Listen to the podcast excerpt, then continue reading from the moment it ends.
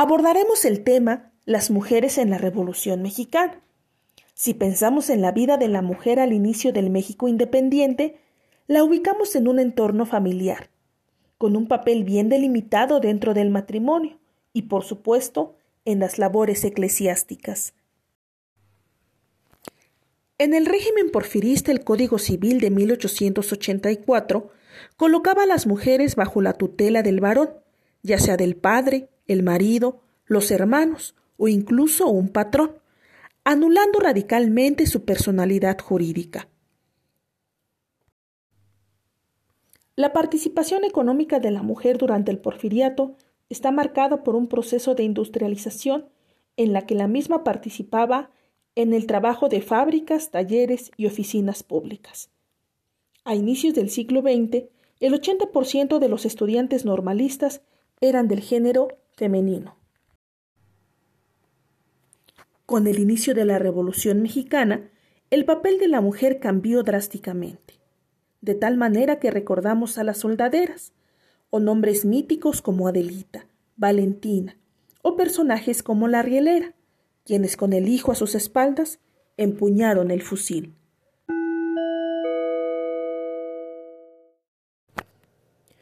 Cuando hablamos de la mujer en la Revolución mexicana, evocamos por ejemplo a las Amazonas de Ixtla, lideradas por la China, quienes destacaron en las filas zapatistas vengando la muerte de sus hombres. Anécdotas como la de Lisa Griensen, señorita adinerada de Parral, gritando a sus vecinos en medio de la expedición punitiva de 1916, Oigan, fregados, les dieron pantalones o nomás se los prestaron, a sacar los rifles y correr esta partida de gringos. Son sin duda ejemplos de la valentía femenina. Por esta etapa aparecen revistas femeninas como La Mujer, La Mujer Mexicana, Las Violetas de Anáhuac, entre otras, en las que se cuestionaba la función social de la mujer, además de que fueron un foro para cuestionar la desigualdad entre géneros.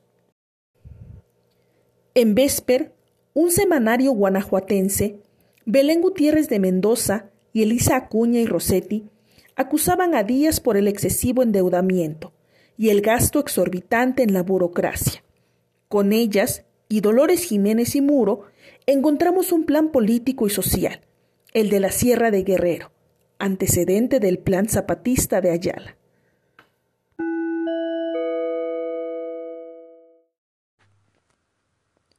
Otra participación femenina la encontramos dentro del Partido Liberal Mexicano, el cual se asoció con las hijas de Anáhuac, asociación fundada en 1907 por obreras textiles, quienes luchaban por los principios magonistas y a favor de la mujer proletariada.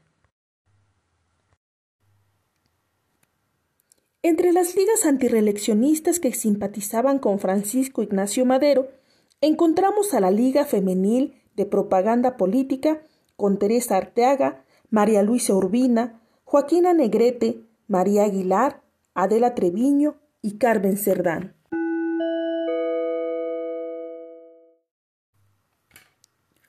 O la Liga Feminista Antireeleccionista Josefa Ortiz de Domínguez, el Club Sara Pérez Madero y el Consejo Nacional de Mujeres Mexicanas.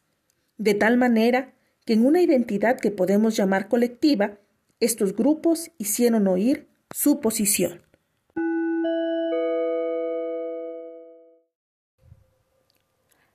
La lucha no solo fue ideológica. Tal es el caso de doña Carmen Cerdán, quien junto a Máximo y Aquiles, primeros mártires de la Revolución, luchó en campaña a favor de Madero. Usando seudónimos como el de Marcos Serratos, se entrevistó con Madero en octubre de 1910 para informar sobre los progresos de la campaña y solicitar fondos para continuar. El 18 de noviembre, Carmen, con carabina en mano, luchó junto a sus hermanos, al grito de viva la no reelección. La mujer mexicana acompañó a su hombre como soldadera desde antes de la revolución.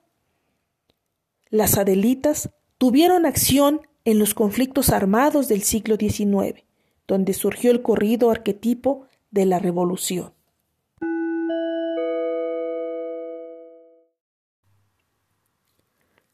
Las soldaderas hacían compañía al padre, al esposo, al hermano, por voluntad o por la fuerza.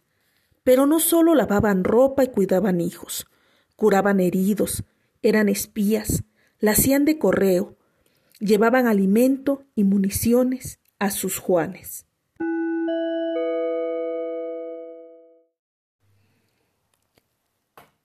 Las mujeres también obtuvieron ascensos. Recordemos a la subteniente La Chenita, María Encarnación Mares de Cárdenas, quien al saber que su esposo se entregaba a la revolución, manifestó el deseo de empuñar las armas y no ser únicamente soldadera. Cortarse el cabello, engrosar la voz, adoptar una imagen masculina, no solo debe considerarse una forma de rebeldía, sino de defensa frente a la violencia masculina agudizada. Se habla poco de las revolucionarias. En la época constitucionalista, la presencia de la mujer fue numerosa, y destaca Hermila Galindo, secretaria privada de Carranza y directora del semanario La Mujer Moderna.